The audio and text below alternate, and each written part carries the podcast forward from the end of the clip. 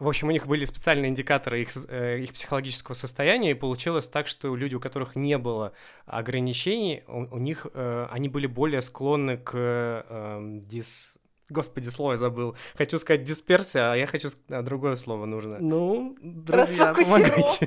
тревожность, anxiety, вот это все, не знаю, депрессия. Депрессия, да, слово депрессия. Настя получает автомобиль. Привет, это подкаст «Хотели как лучше».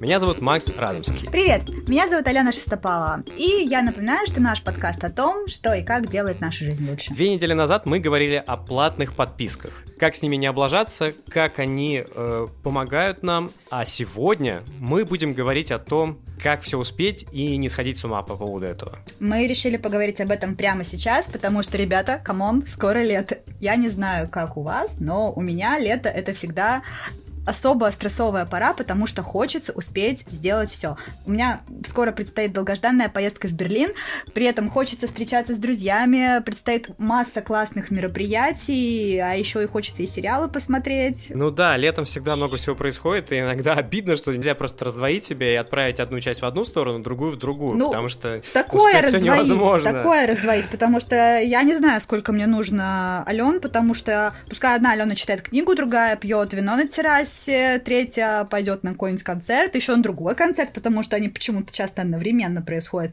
Одновременно. А, ну да, еще одна должна работать, как бы, потому что на это все нужно деньги зарабатывать. Ну, короче, И это... Солнце. Солнце нужно застать в Петербурге, обязательно. И да, если солнце, то все сразу, неважно сколько их, все должны одновременно бежать на солнце. Ну, короче, это жесть. Спокойно. Сейчас мы во всем разберемся, э, как все это сделать. Тем более у нас есть специальный гость, который мыслит в том, как разложить все по полочкам и как не нервничать, когда вокруг миллион возможностей, а все это как бы проходит мимо тебя. Сегодня у нас в гостях замечательная Настя Грабович, она контент-маркетолог в стартапе и основатель крутого проекта Girl Talk. Ну и думаю, что про него Настя расскажет нам сама. Настя, привет! Привет! Привет, ребята! Привет-привет! Все верно, как сказала Алена, меня зовут Настя, и меня каждый раз немножечко ставит ступор, когда просят как-то быстро пояснить, кто я и что я. Наверное, самое главное, что сейчас я делаю, я делаю проект Girl Talk. Это это такие встречи, завтраки для разных девушек. И я недавно давала маленькое интервью одному изданию, и там меня попросили в пяти словах описать этот проект. я написала что-то вроде уязвимость, честность и комьюнити думающих девушек. Мне очень нравится, как эти пять слов сочетаются, потому что именно про это, мой проект, про то, что всем хочется поддержки, всем хочется поделиться своими историями, но, увы, когда ты живешь в большом городе, и кажется, что ты такой суперактивный, и такая вся занятая девушка, э, часто нет просто людей, которые бы тебя услышали и поняли. То есть получается, что вы просто собираетесь вместе и рассказываете друг другу о том, кого что беспокоит, я правильно понимаю? Не совсем, да, я не сказала главную вещь. В общем, каждый раз это какая-то новая тема, э, которая волнует меня. Я до... Э, вот проекту, на самом деле, на выходных исполнился год, и я провела за этот год 10 завтраков. Я дала себе год изначально, когда начинала проект, на то, чтобы найти какой-то формат, который максимально перекликался с тем, что у меня внутри происходит в жизни. И вот, наверное, последние три завтрака, начиная с марта, это то, что действительно про меня на 100%. Так вот, всегда есть какая-то тема. Одна, к примеру, в последний раз мы говорили, была тема «My life is mine». Мы говорили про социальные установки, которые давят на девушек в обществе. Перед этим мы говорили про принятие себя и своего тела. Мы приходим, я модерирую беседу, делюсь своей историей, девушки начинают делиться своими беседами. Звучит немножечко по-сектантски, но выходит на самом деле очень классно и душевно. И есть дальше идеи, что из этого может вырасти, и пока что я настроена продолжать этот Слушай, проект. звучит, звучит очень здорово. Именно поэтому мы и пригласили Настю, потому что у нас сегодня как раз-таки и стоит задача найти ответ путем, ну, может быть, такой доверительной беседы. Я думаю, мы будем рассказывать какие-то истории, которые происходят у нас в жизни, потому что, ну, на самом деле, вот эта вот концепция того, что ты должен успеть все, и, и никак иначе, иначе тебя просто окрестят лузером. Э, вот, я не знаю, я это чувствую очень, очень много вокруг, и э, это то, что как я недавно узнала, оказывается, про это уже написали все и очень давно, а я не так давно узнала вот это вот понятие, которое называется FOMA. Fear of missing out. Да-да-да, об этом, правда, написала очень много, есть много кто, и такое. я, кстати, тоже, когда начал искать об этом поподробнее, я, я услышал это слово буквально, мне кажется, первый раз месяца три назад, а, а оказывается, об этом существовали статьи еще году так это в 2009 И в 2013-м его включил э, Стэнфордский словарь. Оксфордский. По-моему, Стэнфордский словарь. Да. Я подготовилась чутка, ребят. Да, и, да, и в, 2000 и в 2013 году это слово вошло в Оксфордский словарь. И смысл в том, что ты боишься того, что вокруг тебя происходит что-то, что не происходит с тобой. Да. Ты боишься чего-то ну да, пропустить. боязнь пропустить чего-то Да. интересного. Вам, знаком... Вам знаком этот Ну, страх? Да. Э, Я скажу сто процентов да, потому что, мне кажется, какое-то время назад, я этот термин, по-моему, несколько лет назад узнала, я прям поймалась в какой-то момент, что я как бы соотношу себя постоянно со всем, что происходит вокруг, но только не с тем, что хочу я, чтобы происходило в моей жизни. Я еще такую сейчас мини-вставочку, тут должна быть какая-то умная, типа звук какой-то, что на самом деле э, вообще этот термин появился еще в 96-м году, когда какой-то там ученый исследовал э, бренд-маркетинг, и как раз-таки это было связано с поведением покупателей. И вот Алена правильно сказала, что в 2013 году его ввели в Оксфордский словарь, и в этом же году ввели понятие digital детокса, то есть как бы два абсолютно параллельных понятия. Digital Детокс является как будто бы ответом на, на проблему fear of missing out, вот эту. Я делала по осени, у меня был весь год таких проектов, я делала осенью проект для подростков, который назывался «Каникулы для мозга, души и тела». Моя задача заключалась в том, что ну, проект был разделен на две части. Утром я им рассказывала каждый день там, про разные темы, мотивация, прокрастинация, не знаю, предназначение в жизни, как найти вот это вот все тайм-менеджмент.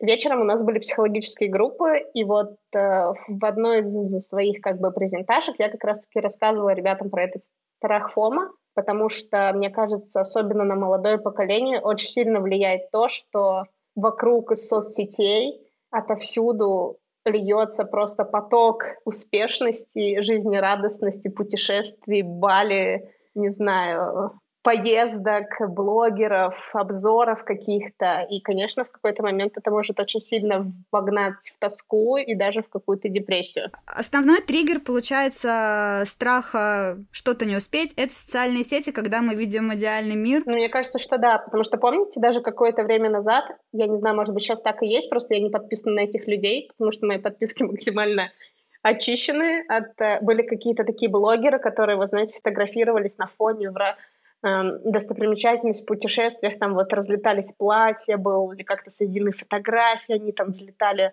над потолком, ну вот какая-то вот такая чепуха, а, у которых там просто тысячи тысячи подписчиков, и даже на Перита Бурита, если знаете, есть такой проект про путешествия Лены Филипповой и Саши Филиппова, была статья mm-hmm. про то, что, что это просто булшит какой-то, и, пожалуйста, прекратите это делать, и просто ездите в путешествие, наслаждайтесь тем, чем вы хотите наслаждаться, да, потому что вряд ли я когда-нибудь сделаю фотографию в развивающейся пустыне, блин, в которой песок, ну, это немножечко странно все, но многие люди же едут и делают эти Ну фотографии. да, получается так, что социальные сети, они э, в какой-то момент начали генерировать какой-то идеальный образ жизни и, ну, заполнять этим умы всех. И мне кажется, это стало какой-то навязчивой мыслью, проблемой какой-то. Этого стало слишком много, потому что, ну, наверное, в каком-то ограниченном формате это было и раньше, потому что был условный сын маминой подруги, это кто-то идеальный. Это, в принципе, ведь такая маленькая аллюзия социальных сетей,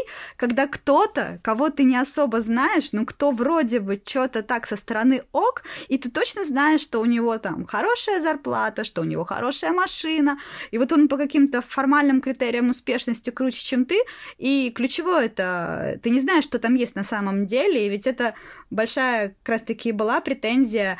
Я смотрела несколько роликов на ютубе, которые были просто разоблачением всех вот этих вот идеальных инстаграм-аккаунтов, когда просто сидели, разбирали тревел-блогеров, что не бывает столько голубей на этой площади, что в этот момент не может солнце стоять в так, под таким углом, что, ну, это очень часто фикция. Одну девочку разоблачили, что она не могла быть в Париже в тот момент, когда она выложила сторис из Парижа. Просто ну, есть... беда. Ну, это то, что ты сказала, Алена, напомнила мне, как иногда родители рассказывают про каких-нибудь успешных детей, их друзей каких-нибудь, вот, и вот это происходит примерно так же, когда если мы от, отвлечемся от социальных ну, сетей. да, многие родители вот. даже, наверное, зарождают у нас э, желание делать всего максимально и успеть то, что, в принципе, успеть невозможно. Тут, э, как всегда, мне кажется, что мы сейчас живем в такое время, когда это все наложилось максимально одно на другое, и просто и нам, нам нужно что-то с этим делать. Наверное, этому нужно какой-то давать бой, потому что вот мне очень понравилась мысль, которую, Настя, ты сказала про то, что ты максимально очистила свои подписки. То есть ты стала именно сражаться за свою какую-то digital свободу, за какое-то свободное пространство в своей жизни? Ну, слушайте, да, вообще, возможно, у меня немножечко вообще философское настроение, потому что в начале мая я была 10 дней на Випассане, и, конечно, мой мир очень сильно перевернулся. Это к тому, что, возможно, мои какие-то какие-то фразы будут такими, знаете, слишком типа буддистскими. Э, не хочу никого призывать и вообще, но может быть такое случится. Я точно помню, что пару лет назад у меня было, не знаю, подписок там типа 3, 400, может быть, 300. И в какой-то момент я поняла, что я слежу за людьми, с которыми я даже не знакома. Я начала освобождаться от этого всего. Я, к сожалению, еще не сделала это на Фейсбуке, чтобы вообще убрать каких-то, знаете, левых итальянцев, и, э, с которыми ты познакомился где-то в путешествии, и они там, знаете, у них какие-то дети, это все у тебя в ленте в отвратительном порядке. И да, слушайте, сейчас я чищу Инстаграм свой каждый месяц, потому что это как эксперимент. То есть вот я почистила, к примеру, да, там 100 человек убрала, и смотрю, про кого я вспомню вообще о существовании кого, да, можно подписаться всегда обратно, но у меня, наверное, буквально с двумя людьми так было, на которых я обратно подписалась. А все, про всех остальных людей я просто забыла. Э, я, к сожалению, если, господи, если вы слушаете одноклассники, я не, не подписана на своих одноклассников, а, или к счастью, потому что, ну, наши пути разошлись, и я не, я не вижу смысла особого следить за жизнями людей. И я подписана на тех людей, кто, наверное, что-то несет. Либо какую-то ну, хорошую энергетику, либо какой-то контент э, пишет, который мне интересен. Либо это мои супер близкие друзья, потому что мне бы хотелось знать, что у них происходит в жизни. Я хотел сказать то, что э, иногда у меня бывает так, что ты просто смотришь профиль, тебе становится интересно, и я, я не могу удержаться от того, что ну, не подписаться. И, и э, у меня очень много людей, которых я не знаю, и мне просто интересно, чем они занимаются, и как-то так получается, что вот сейчас у меня период, когда я, наоборот, очень много на кого подписываюсь, и угу. пока что я, я, я не чувствую от этого дискомфорт, на самом-то ну, деле. Ну, мне кажется, это самое главное, а, потому что я вот э, говорю, что в какой-то момент почувствовала дискомфорт, и я тоже подписана, конечно, на людей, которых я не знаю. Но тут история про то, знаете, у некоторых людей, вот они открываешь когда Инстаграм, им надо все сторис просмотреть обязательно, потому что, ну вот, им надо как бы здесь выполнить как бы задачу, да, просмотреть. Есть люди, которые вообще не смотрят сторис. Есть люди, которые, у меня есть такие друзья, которые открывают первые пять, смотрят и закрывают. А, и это как бы ок, если тебя это не бесит, ну, блин, классно, супер. А если ну, ты чувствуешь, что как бы у других людей классная жизнь, а я что-то как бы пятницу провел дома и никуда не еду на путешествие и не медитирую каждое утро, и чувствую себя ничтожеством, то, наверное, стоит очистить свое пространство. И еще есть лайфхак, можно замьютить сторис людей, если они вас раздражают, но не отписываться Которые слишком классные. Которые слишком много постят или постят то, что вам не интересно, а посты их интересно. У меня есть такие люди, У меня таких, кстати, очень много друзей, которых просто я, которые, которых заблокированы их сторис, потому что это смотреть невозможно. Но... Это я? Ты, ты вообще ничего в сторис никогда не постишь. Нет, кстати, твои, Настя, я всегда смотрю. Ладно, Максим, Спасибо твои большое. тоже. А, я на самом деле очень жестко ощутила наплыв э, вот такого прямо когда мне стало плохо от моего инстаграма, когда я по зиме участвовала, каюсь, я не знаю, что тогда случилось в моей жизни, я стала участвовать в каком-то диком конкурсе, где надо было подписаться на какое-то дикое количество каких-то рекламных, актив, очевидно, продажных аккаунтов.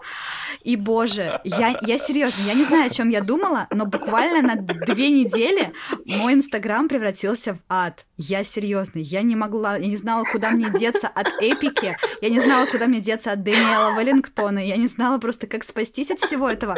Я потратила, наверное, месяц на то, чтобы у меня снова стали появились человеческие рекомендации, чтобы мне стали как-то открываться хотя бы в рекомендованных нормальные люди, а не вот просто вся эта дичь. И тогда я поняла, что, блин, да, на самом деле сейчас твое внимание, твоя зона внимания, это настолько зона войны, зона боевых действий, да, которую да, нужно охранять. Так, потому что, знаете, а, вот это классная история сравнения про там вот про а Петя, а Вася, когда ты видел кого-то, там, не знаю, раз за 10 лет, или твои родители встречали на улице и тебе рассказывали. И как бы это вроде бы и здорово было, но с другой стороны, я очень долго вообще размышляла над тем Инстаграм, социальные сети, я столько времени в них провожу. Но слушайте, я за последние там несколько месяцев, вот даже сейчас мы, да, Алена, с тобой записываем подкаст, мы там ни, ни разу вживую не виделись, но мне Инстаграм принес достаточное количество просто потрясающих знакомств и друзей. Я не могу просто недооценить его роль, господи, роль Инстаграма в моей жизни. Это название какой-то книги просто. Лекция.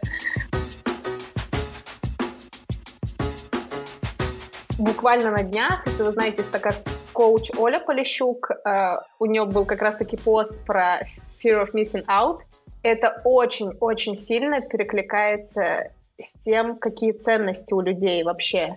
Так вот, вся эта история про ФОМа — это зависимость от социальных сетей, это раз. Мы не можем как бы исключить из жизни то, что социальные сети уже вокруг нас, и мы постоянно их проверяем. Это окей, если ограничить время. К примеру, у меня на телефоне стоят напоминания, что как бы вообще пора прекратить юзать телефон, и стоит ограничение на Инстаграм. Он присылает мне уведомление, что ли, типа, все время кончилось, как бы выходи, и мне нужно ввести пароль и попросить у Инстаграма еще время. Типа 15 минут, час или дофига, и чувствуешь ты себя немножечко неловко каждый раз, когда ты это Просишь делаешь. разрешение Инстаграма. Ты как бы просишь Инстаграм, еще пять минут. Я как раз хотел, кстати, про это сказать, да, про то, что невозможно исключить себя из социальных сетей, потому что я лично считаю, что это, ну, просто не нужно, потому что социальные сети реально дают очень много чего интересного, то нужно пробовать себя ограничить, вот как да, раз да. то, что ты сказала. Ну, как дать современным проблемам, дать современное решение и против, э, как, против атаки бить э, да, ее же методами. Я считаю, что в этом плане ограничения — это классный инструмент. Слушайте, я с вами сейчас на сто процентов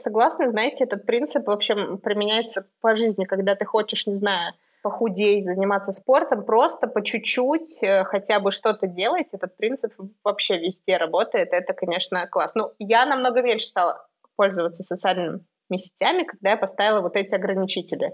Я теперь вижу хотя бы, что ага, типа, как-то время mm-hmm. закончилось, значит, я поздно легла и чего-то где-то я залипала. Это вообще супер работает. Второе, из-за того, что мы смотрим вот на людей. Сейчас, вообще подожди на... секунду, я хотел э, добавить по поводу того, что ты сказала. Это более того да, научно да. подтвержденный факт, потому что а. была статья, я, я читал статью американских исследователей, которые сделали две группы. Э, по-моему, правда, это были не студенты, это были старшеклассники. Их разделили на две группы. Одним э, ограничили время использования социальных сетей, по-моему, до часа в день, причем всех социальных сетей. Вот. А у других не было угу. ограничения, у которых э, не было ограничения на социальные сети, у них было больше склонности к депрессии, чем а, у тех, у кого было ограничение. Ага. И они это вот, вот написали в своей статье. Так что это очень интересная штука. Блин, это реально а очень я интересно. это очень замечаю в том плане, что если ты хочешь что-то ограничить, сделай это видимым. Если ты понимаешь, что у тебя слишком много Инстаграма, зафиксируй, увидь эту цифру. Сейчас, кстати, ну, по крайней мере, iPhone, он еженедельно тебе говорит, насколько Ага. Насколько вообще э, ублюдком без реальной жизни ты был на этой неделе, как много времени ты провел в разных приложениях. И на самом деле это классно, потому что я чувствую себя немножечко лучше, когда я вижу, что на этой неделе у меня чуть меньше Инстаграма, чуть меньше Ютуба чуть больше общения с реальными живыми людьми. Летом у всех становится побольше вот реального общения, как раз-таки возвращаясь к тому, что, с чего мы начинали, да, то, что куча планов, и хочется все успеть. Но вот мы отвлеклись, да, и мне интересно, что там за второй пункт. Ну, смотрите, получается, из-за того, что мы смотрим социальные сети, у нас возрастает наша тревожность из-за того, что мы какие-то, типа, неполноценные. Мы начинаем чаще там, мы, мы зависим от соцсетей, мы проверяем их постоянно, мы не находимся в моменте. И здесь и сейчас. И, наверное, это вот э, вообще главный посыл, который я бы хотела людям, которые будут это слушать, как-то со своей стороны... А что, что ты подразумеваешь под находиться в моменте? Я не очень а понял. когда мы отвлекаемся на соцсети, и, например, телефон у нас лежит постоянно в нашей какой-то области. И вот, кстати, даже есть какое-то исследование, я сама пробовала на себе это. Когда ты работаешь, то нужно убрать телефон, если ты чувствуешь, да, какую-то, что у тебя проблема с телефоном, и ты хочешь все время его проверять, нужно убрать телефон из поля зрения. То есть я обычно убираю не в ящик, а убираю просто за крышку ноутбука, то есть я его не вижу, но для меня это реально работает, потому что как только он у меня в поле зрения, я что-то начинаю поднимать его зачем-то, чекать, и в эту же историю можно приписать то, что у меня отключены все уведомления. Я, честно говоря, не знаю вообще, как живут люди со включенными всеми уведомлениями, потому что как только я вижу на экранчике вот эти вот появляющиеся, знаете, сообщения из всех соцсетей, у меня уровень тревожности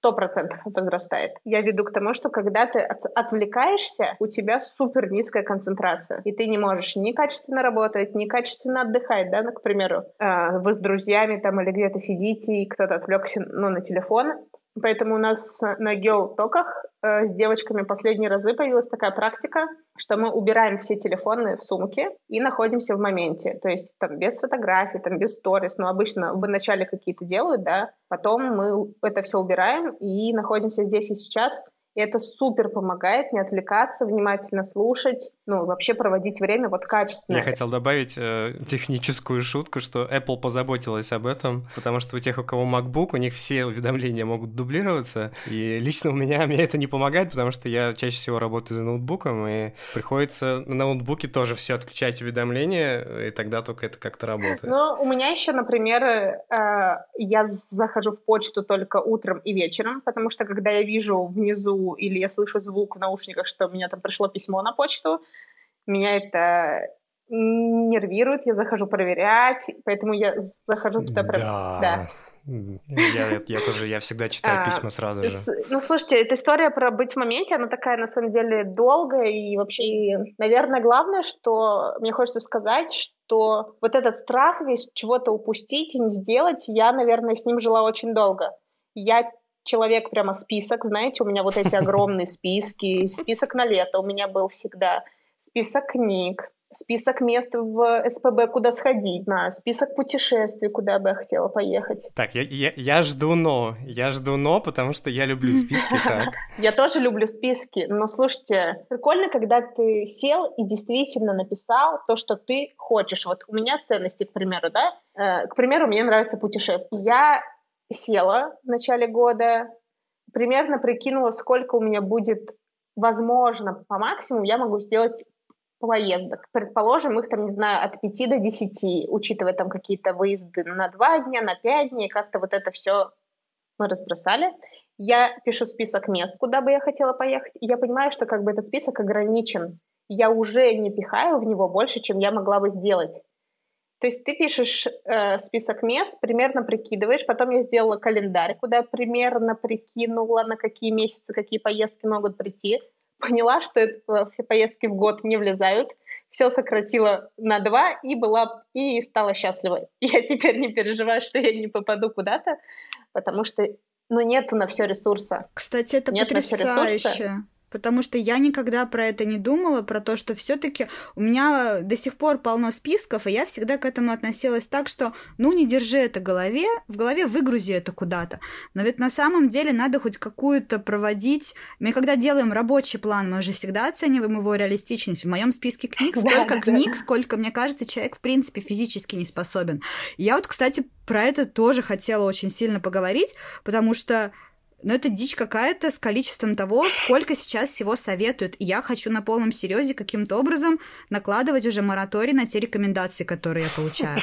Потому что у меня, я не знаю, как, если у вас такая проблема, но мне очень часто друзья советуют, э, друзья, знакомые, люди вокруг советуют мне посмотреть сериал, фильм, прочесть книгу, и я предполагаю, что они, ну, чем-то хорошим мотивируются в этот момент, они хотят поделиться со мной своим хотят, хорошим... Хотят какое-то добро, да. Они хотят поделиться своим хорошим опытом, но по факту для меня это стресс, потому что когда они в следующий раз так на меня выжидательно смотрят, ну как, ты посмотрела уже «Игру престолов»? Я такая, блин, ребята, я не смотрела «Игру престолов». Я тоже, ну, как... я тоже, господи, ура, я тоже не смотрела «Игру престолов», ура! Ну, я знаю про нее все. Я, я а, правда окей. не смотрела, но я знаю про нее все, потому что я посмотрела почти все обзоры на Ютубе. И вот я вот даже не знаю, что лучше, Алена, если честно. Лучше бы ты, по-моему, посмотрела «Игру престолов».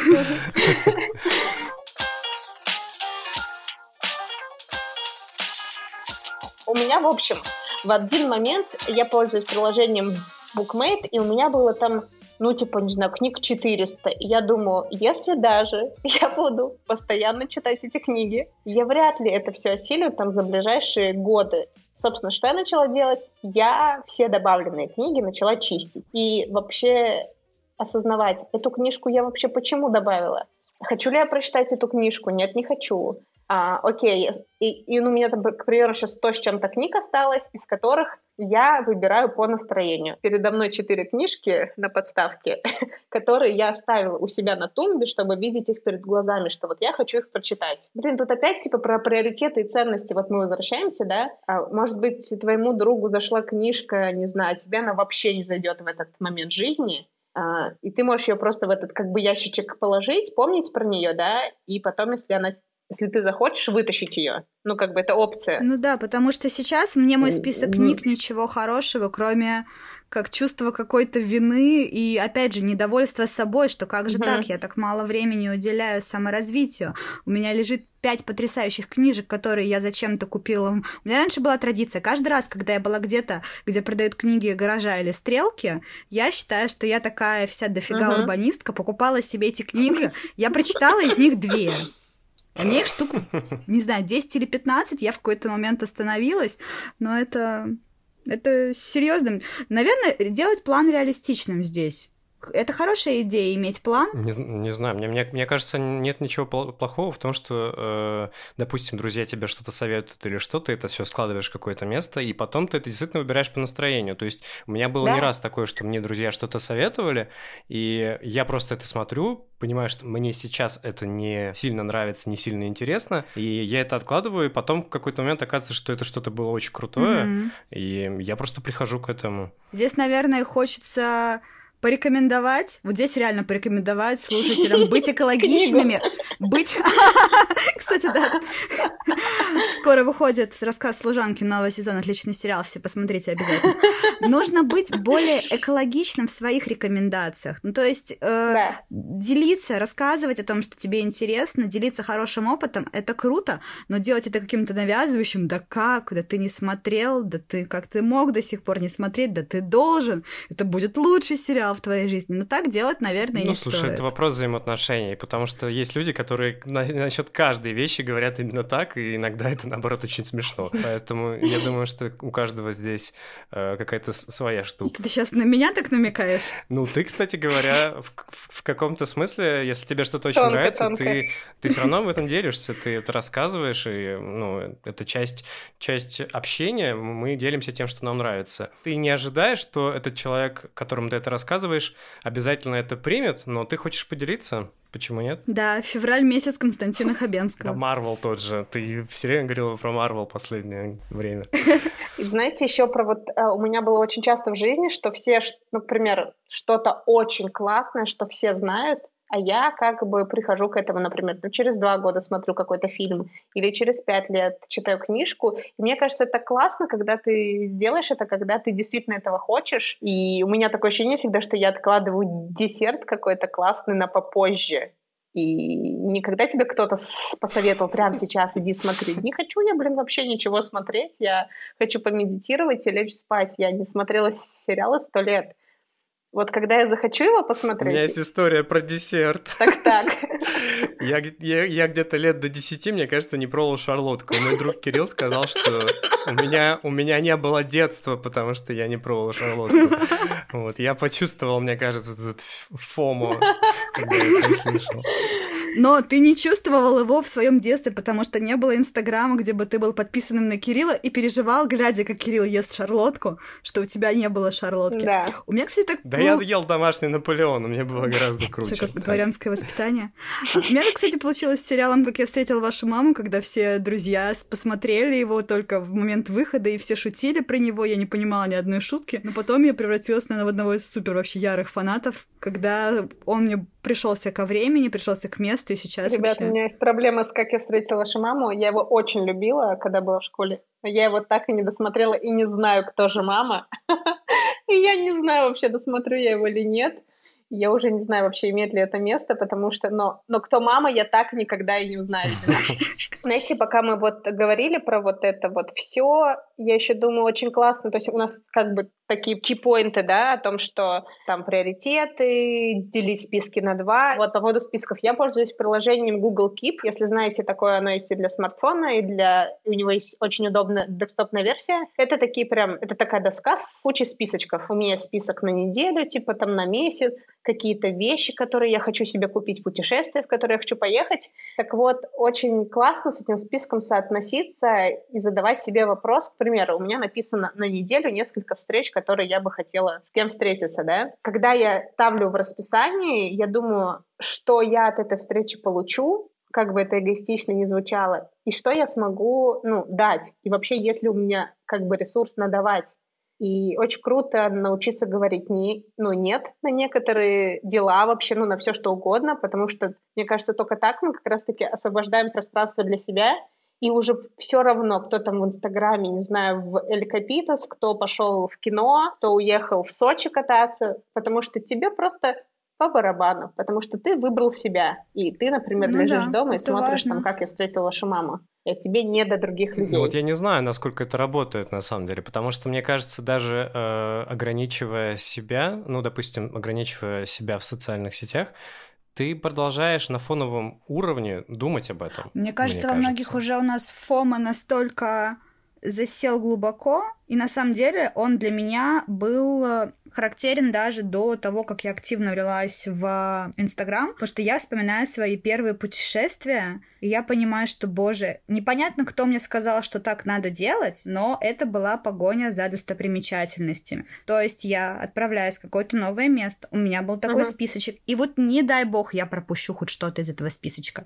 Не увижу, я не интересуюсь особо какими-то там церквями, архитектурой, музеями, но нет, это был какой-то обязательный тудулист, и вот не дай бог я его не сделаю. Сейчас у меня подход вообще совершенно другой. Я еду куда-то, у меня нет вообще никакого ни списка, ничего вообще.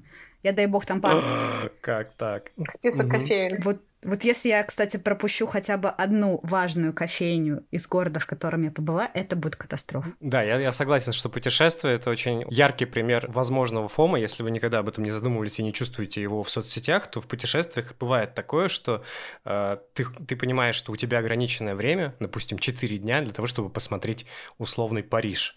И ты понимаешь, если ты никогда раньше не был в Париже, то ты понимаешь, что, ну, конечно, тебе нужно посмотреть на Эйфелеву башню, хорошо бы зайти в Лувр, не знаю, пройтись Шанс-Элизе. Но э, оказывается, что на самом деле это далеко не самые крутые места в Париже. Это оказывается после, но так как ты этого не видел никогда, то ты не знаешь. Получается так, что у тебя погоня за тем, что все видели, но при этом ты не до конца понимаешь, но хочешь тут опять же вот вопрос про то, что человек про себя знает.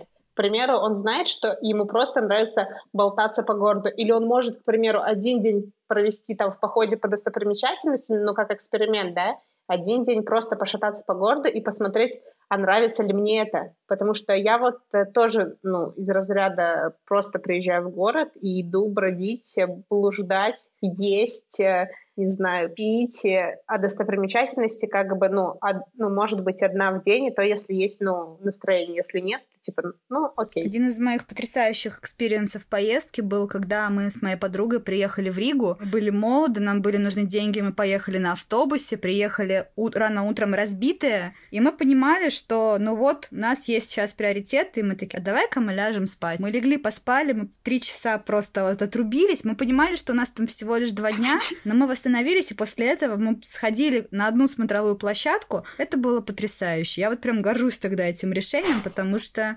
выбирать, наверное, все таки надо как-то себя. Да, да, вот, блин, я только что шла с работы и записывала кому-то аудио, и вот эта тема про, блин, всегда надо выбирать просто себя, потому что, ну, правда грустно, когда в Инстаграме все, например, были на классной тусовке вчера, а ты не знал про нее.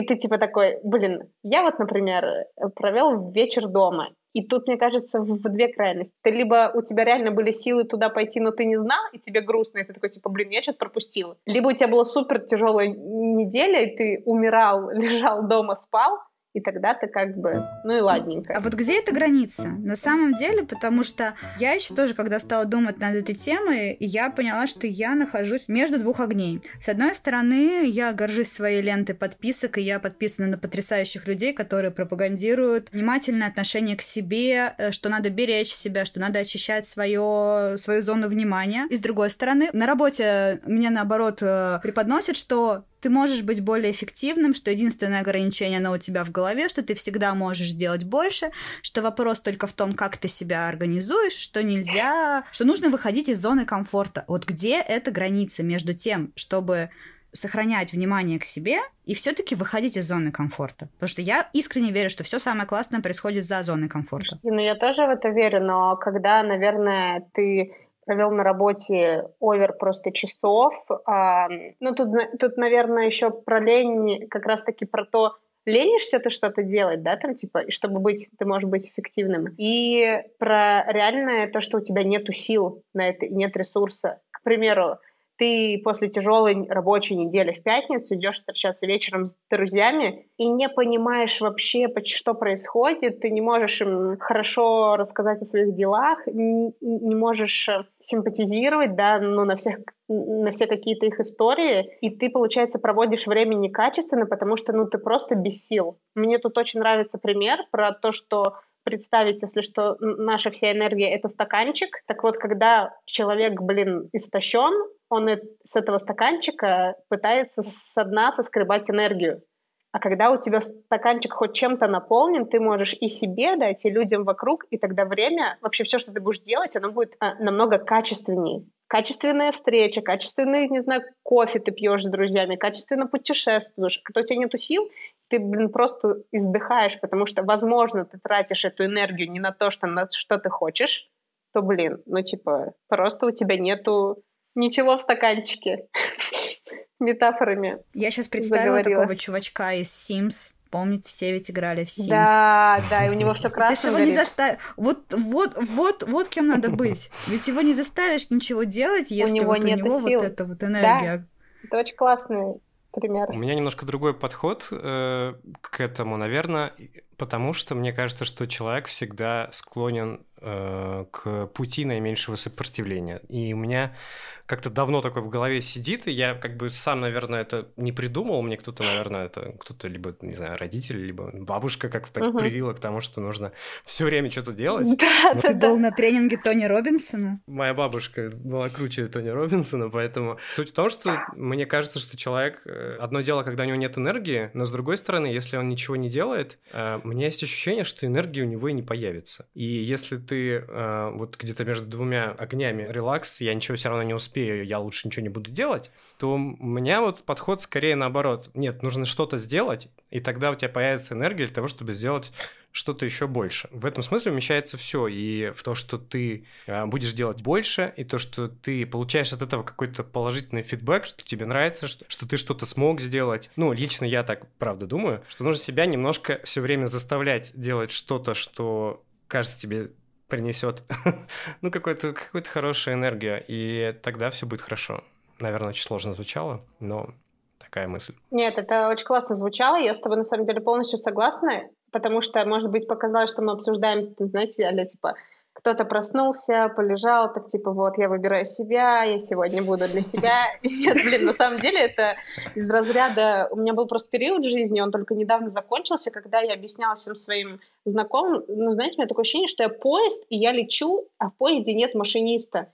То есть я настолько была в, просто в круговороте всего, и я, блин, думала, что на этом поезде куда-нибудь врежусь просто. И я начала всеми силами его как бы притормаживать. Как я начала это делать? Я начала отказываться от тех дел, от тех проектов, которые... Ну, просто у меня все время было занято какими-то делами. И пришлось реально что-то отрубить. И когда ты что-то отрубаешь, при этом продолжая там работать, там делать завтраки, не знаю, вести Инстаграм, это тоже, блин, работа. Ты все равно что-то делаешь, да, но у тебя остается хоть какое-то время на восполнение ресурса. Еще про бабушек ты очень классно сказал, которые привыкли делать что-то, все время что-то делать, но я не уверена, что наши тоже как бы родители и там прародители вообще мы можем нас с друг другом сравнивать, потому что мы вообще в другом мире живем. Ну вот ну, от да, слова вообще. И ну, можно не мире, ехать правда. на дачу и копать картошку. Мне кажется, да. что здесь мы можем посмотреть чисто опытным путем, потому что я сейчас думаю, что у меня есть такая активность, которая тут не будет никакого никакой интриги, это плавание. Я обожаю плавать, и я всегда ненавижу идти на плавание. Я не знаю, как это работает, но я каждый раз после плавания в 100 случаях из 100 я чувствую себя хорошо, я чувствую себя лучше, чем до этого. И я как бы всегда знаю, что для меня сходить поплавать это хорошая идея, точно так же, как и выйти на улицу прогуляться, вот сделать какой-то ну, такую чисто вот физическую, не супер большую, приятную нагрузку, я после нее буду лучше спать, я, у меня после нее будет свежая голова, у меня как-то, я, ну, буду сама себя чувствовать лучше я знаю, что это всегда будет. А вот э, момент того, что... Да, но момент, как э, заставить себя пойти на плавание, вот он, ты такой думаешь, я выбираю себя, я релакс, и э, вот, а где, где вот эта грань, где перелом? Ну, вот это вот, вот, это, вот в этом контексте я выбираю себя, это то же самое, как правильное питание. Я выбираю себя, я съедаю тортик, или я выбираю себя, и я съедаю, я... не знаю, резный салат. Два тортика. Я в какой-то момент, кстати, мне стало легче ходить плавать, когда я стала думать о вот этом ощущении себя, вот только что вышедшая из зала, и как мне классно. Когда я вспоминаю себя, мне легче идти в зал, я себя уже не заставляю, я уже иду вот к этому ощущению, я его хочу. Знаете, это у меня такой какой-то по жизни кредо, я так себе определила, всем, ну, вообще важен баланс, и надо, блин, получать кайф. Если ты ешь э, пресные, невкусные овощи из зимнего Петербурга, то вряд ли тебе от них будет классно. Приготовь себе что-нибудь теплое, не знаю, свари суп, э, или что-нибудь такое. Если мне не нравится ходить в зал, мне не нравится ходить в зал, потому что это скучно. Я лучше дома делаю какую-нибудь тренировку и буду реально себя лучше чувствовать. Делай эту тренировку, потому что каждое утро, когда я встаю, думаю, блин, у меня нет времени, я сейчас ничего не буду делать. Потом я вспоминаю, насколько меня это заряжает. Вот как раз-таки про твое ощущение, да, после плавания. Я беру и делаю эти 10 минут, и потом собой супер горжусь. Просто так надо кайфовать от жизни, и все, мне кажется. Ну, в умеренном плане кайфовать. Мне кажется, мы вот сейчас переходим к, наверное, главному вопросу. Я об этом читал в нескольких статьях, и это первый совет, который дают там, психологи и там подобное, это определить, что важно для тебя, ранжировать самое главное для тебя в жизни. И вот у меня лично с этим большая проблема, потому что мне все интересно. Мне реально много что интересно, и вот как, как из этого... Отсюда, ну, здесь же рядышком и Фома, что ты во что-то вложился, э, сделал это приоритетом номер один, а все остальное, а вдруг вдруг там было тоже классно. Ну, ты можешь привести какой-то пример? Вот что тебе интересно? Моя личная жизнь начинает всплывать на, наружу. А, ну, например, тебе, а, тебе интересно искусство, ты хотел бы больше а, посещать курсы современного искусства, а при этом ты хотел бы учить английский, потому что, потому что без английского вообще это самый полезный навык в текущем времени. Угу. А, еще хорошо было бы не забывать гитару, потому что ты когда-то очень хорошо играл на гитаре. А, а еще классно угу было бы, например, писать э, статьи внештатным автором, но на это нужно дофига времени. Ну, как бы, я не знаю, я могу продолжать, в принципе. Я поняла, очень большой список этого всего. Ну, так, блин, там, не знаю, там полчаса английского в несколько раз в неделю, там одна выставка современного искусства в месяц, хотя бы это уже 12 выставок в год. Уже, блин, класс. Это лучше, чем, ну, ничего.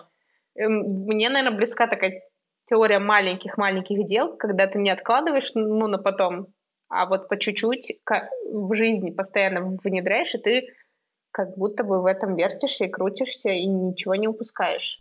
Ну да, это как мы хотели Нет? с Аленой подкаст, долго не могли решиться, но пришли к выводу, что у нас подкаст будет раз в две недели, и тогда все, мы все успеем. Я помню, да, на самом деле, мне Алена писала, что она хочет подкаст, я уже забыла про это, и вот она, я увидела сторис, думаю, ура! Ура, подкаст! А именно так а и к этому пришли. Слушай, так а что по поводу планов на лето? Алена начала с того, что у нее много планов, и как ты будешь весь свой список выполнять? И вообще, будешь ли ты выполнять этот список, и не гложет ли тебя, что у тебя вообще есть какой-то список на лето, где можно внезапно уехать, не знаю, куда угодно, и вообще это место для суперспонтанных решений? Я вспомнила, про такую штуку. Вспомнила про то, что я экономист по образованию. И в свое время одна из первых штук, которые нас там научили, это издержки упущенных возможностей. И моя потрясающая преподаватель, э, там довольно сложное, объемное определение есть в экономическом словаре, но моя потрясающая преподаватель экономики Светлана Сергеевна сказала, э, издержка упущенных возможностей — это лучший из невыбранных вариантов. И на самом деле, мне кажется, что это супер классный инструмент по борьбе с э, страхом упущенных возможностей. Это осознать, что, пойдя на вечеринку, ты не отказался от десяти других вечеринок, ты отказался от чего-то одного. Каждый раз ты свой выбор должен сравнивать не со всем миллионом миллиардов выборов, которые есть во всем мире, а ты сравниваешь только с одним. Мне понравился, кстати, твой подход, Настя. Я, Я наверное, там... возьму, прикину хотя бы какое-то физическое количество времени, которое у меня будет. И хоть как-то попытаюсь э, максимум половину этого времени заполнить, а вторую половину оставить. На просто на что-то. Так и просто на безделие. На самом деле я хотела поделиться со слушателями. Недавно прочитала статью на Нью-Йорк Таймс про типа искусство ничего не делать как раз-таки про безделье. Я как-то писала у себя в Инстаграме то, что мы так, мы, блин, погрязли в телефонах, и я все время иду с работы, думаю, сейчас я включу подкаст, послушаю новый альбом, господи, сейчас я отвечу на сообщения. Всякие вот эти исследования проведены, что люди, которые бездельничают, скучают, у них уровень креативности повышается, и можно просто убрать телефон, к примеру, перед сном там на полтора часа, или вообще убрать его на какое-то время и просто ничего не делать. И это как раз-таки про то, что можно что-то запланировать, а что-то можно и не планировать. Потому что я вот свои выходные, ты начала просто с лета, я сразу вспомнила, у 365 дан был такой календарь выходных на лето из разряда, что летом всего сколько-то выходных, сколько, 12 пар выходных, правильно? И это так мало, и, господи, куда ехать? это как раз триггер фома, мне кажется, ну, самый главный летний триггер фома, это календарь. И я помню, что я вписала в эти выходные какие-то события, которые привязаны к дате, а типа билеты на флоу, не знаю, день рождения, свадьба, осталось половина, и ты такой уже как бы грустишь, а потом как бы и не грустишь, потому что пусть одни mm-hmm. выходные будут, не знаю, спонтанные. Чем меньше ты от себя требуешь, тем, наверное, спокойнее как будто бы живется. Вот как раз таки. Разделить все на два и наслаждаться жизнью. Мне кажется, что нужно просто э, наполнять э, все равно так или иначе свою жизнь какими-то вещами, которые тебе реально интересны, но оставлять время немножко на пространство для ошибки. Это в таком математическом сленге. Это, это время, в которое, скорее всего, либо ты запланировал, это ничего все равно не, не получится, скорее всего, либо просто ты хочешь полежать, ничего не делать, посмотреть условный сериал или пересмотреть весь Марвел. И мне кажется, вот в этом есть какой-то такой баланс. Вот это, конкретно на лето, наверное, так работает. Короче, оставляйте место спонтанности и, и поделите все свои списки на два и почистите свои подписки. И платные тоже, что я сделала после вашего первого выпуска. Я написала письма всем, кто с меня списывал деньги, чтобы они мне вернули. Это круто, это лучше, что ты могла сказать. Спасибо, Настя, что пришла к нам. Было очень интересно услышать про твой проект и твой опыт отношения к ФОМО. Э, мне кажется, это, это интересный подход. Вот про делите списки на два, э, да, наверное, оно так и есть, хотя я все равно очень люблю списки. Я тоже люблю списки, у меня их очень много, но я их делю. Никто не заставляет вас выкидывать Часто. ваши списки, ребята. Просто списки для вас, а не вы для списков. Да, да, да. Спасибо огромное, Настя. Надеемся, что, может быть, еще когда-нибудь ты придешь к нам в гости. Спасибо вам большое, ребят. Я надеюсь, что мы хоть как-то осветили тему, и у всех будет классное лето. Это, это, это отличный финал. Спасибо большое. Настя, тогда пока. Мы с Аленой еще останемся на пару минут, чтобы подвести итоги. И... Спасибо вам большое. В общем, давай, до встречи, до связи. Ну, слушай, я, если честно, в шоке от того, насколько мы с тобой сложную тему за... затронули. Это я, просто Я думаю, что мы обсуждали только людей активных, которые находятся в постоянном потоке, у которых куча друзей и планы на каждый вечер. Мне кажется, вот для, для этих людей, которые активно используют социальные сети, для них фома может стать действительно проблемой. Но не все такие. Вот в чем Да, проблема. на самом деле, если у тебя уже изначально суперактивное информационное поле, если у тебя супер много всего вокруг происходит, то еще вот одна какая-то капелька информации, она может, ну, серьезно тебя сломить. Потому что когда будет жесткий такой информационный перегруз, кажется, просто могут опуститься руки, это все может закончиться, не знаю, депрессией. Да, тебя задавливает количество информации, тебе не... Ну да, ну потому что что ты можешь в этой ситуации сделать? Ну это просто, я не знаю, мне кажется, что... Э... Да, остановиться, подышать, просто успокоиться успокоиться, побить себя немножко по щекам, так что я делаю, ну, так да, себе задать ну вопрос. Ну да, да, да, и потом, ну просто дать э, какой-то технической атаки на нас, технический бой. Мне кажется, что классная идея, которая на сегодня была, это то, что нужно выносить весь digital мусор из своей жизни, провести какую-то ревизию всего контента, который ты получаешь, ну, то есть, не знаю, там, отписаться от условной Бузовой или Ивлеевой, потому что... Но я не уверена, что всем моих э, миллионам подписчиков, они действительно чем-то полезны. Или Гудкова, который постит очень часто. Да, и поставить какие-нибудь напоминалки, чтобы хотя бы телефон говорил тебе о том, что ты превысил какой-то мыслимый лимит э, сидения в соцсетях и наблюдания за чужой жизнью. Не забывать о том, что тебе на самом деле приносит удовольствие. Все время обновлять это в своей голове. Вообще мне показалось, что очень эффективный инструмент борьбы с э, страхом вот этих вот упущенных возможностей — это понимать, что такая штука существует. Потому что когда ты будешь понимать, что в данный момент ты испытываешь фома, оно не будет для тебя иметь такого разрушающего эффекта. Ну да, то есть когда ты уже знаешь, что такое есть, э, возможно, у тебя есть какое-то уже оружие а еще на самом деле мы гораздо мудрее, чем а, нам кажется, потому что вот одна из таких действительно серьезных вопросов, с которым я шла на запись подкаста, это было, как вот не переусердствовать в этой борьбе с а, ФОМа? Как отличить, когда тебе действительно нужно сказать стоп и выбрать себя, и когда это просто лень. И что я поняла, на самом деле ты это знаешь уже. Потому что я поняла, что я всегда прекрасно понимаю, когда я ленюсь идти плавать и когда я действительно физически устала.